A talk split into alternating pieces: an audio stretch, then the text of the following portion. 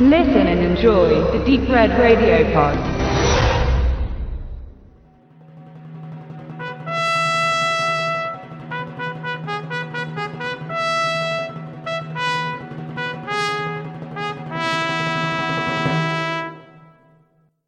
Der Film Blanca-Nieves ist ein Märchen, wie wir es schon als Kinder liebten.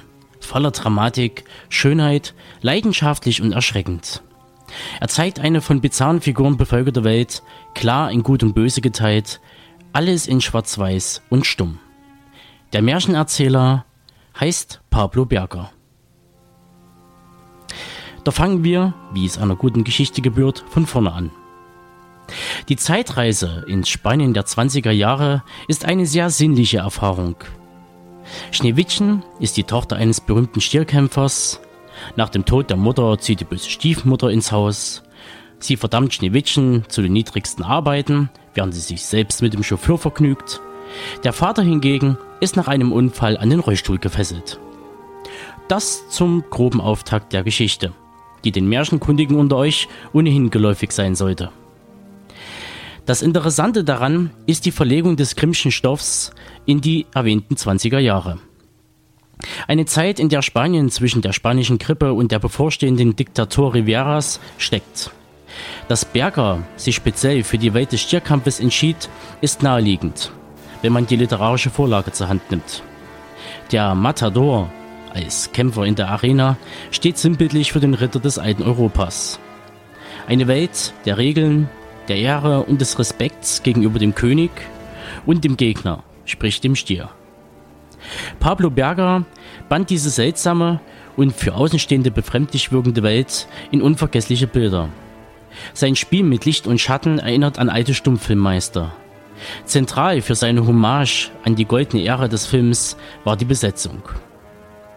Pablo Berger meinte, es brauchte Gesichter, Augen, ikonenhafte, kraftvolle Frauen und Männer mit viel Präsenz.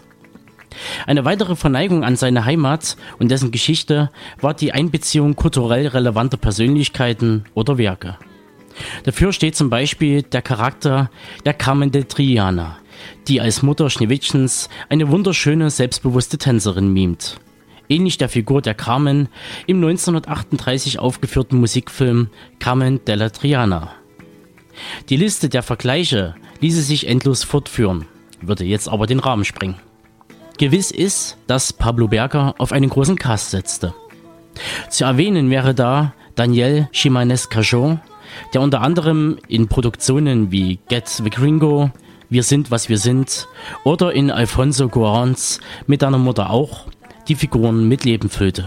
Ebenso wie Angela Molina, die einige aufmerksame Filmliebhaber aus Pedro Almodovars Zerrissene Umarmungen kennen. Und Maribel Berdu, die im hochgelobten Pans Labyrinth aus der Feder von Guillermo del Toro die Hausangestellte Mercedes verkörperte. Acht Jahre lang arbeitete Pablo Berger an Blancanieves. Gedreht wurde auf Super 16mm Film in Farbe, um Kosten zu sparen. Dennoch verschlang das Meisterwerk 4 Millionen Euro. Und die waren für einen Stummfilm nur schwer aufzutreiben. Doch dann kam The Artist und ebnete Blancanieves den Weg ins Kino und brachte Pablo Berger bis jetzt 24 Preise und 20 Nominierungen ein. Soviel zu den Fakten, kommen wir zu meiner Beurteilung und die, sei vorweggenommen, fällt rundum positiv aus. Der Film läuft eigentlich außer Konkurrenz. Man kann kein schlechtes Haar am Werk lassen, da einem schlichtweg die Vergleichsmöglichkeiten fehlen. Pablo Berger vermag nicht nur mit Leichtigkeit die Techniken und Tücken des Stummfilms gekonnt zu handeln, sondern uns einen Spiegel der Zeit und der gesellschaftlichen Umstände zu präsentieren. So märchenhaft der Stoff ist und bleibt, so positiv ist auch die Figur Schneewittchens abgebildet. Vom inklusiven Verhalten gegenüber ihrer kleinwüchsigen Truppe der Matadore bis hin zum Perdonar, dem Gnadenerlass gegenüber dem Stier in der Arena, den man übrigens als Statement des Regisseurs zur immer noch aktuellen Stierkampfdebatte betrachten darf. Zudem ist dieser Umstand ein geschickter Schachzug für den Sympathieträger Schneewittchen, die zum gefeierten Star der Plaza de Toros wird, weil sie den Stier verschont, sich aber letztendlich im großen Finale doch ihrem märchenhaften Schicksal beugen muss. Ob Schneewittchen vom Prinzen wachgeküsst wird, verrate ich natürlich nicht. Denn das sollt und müsst ihr auf jeden Fall selbst herausfinden. Von mir gibt es jedenfalls eine uneingeschränkte Empfehlung.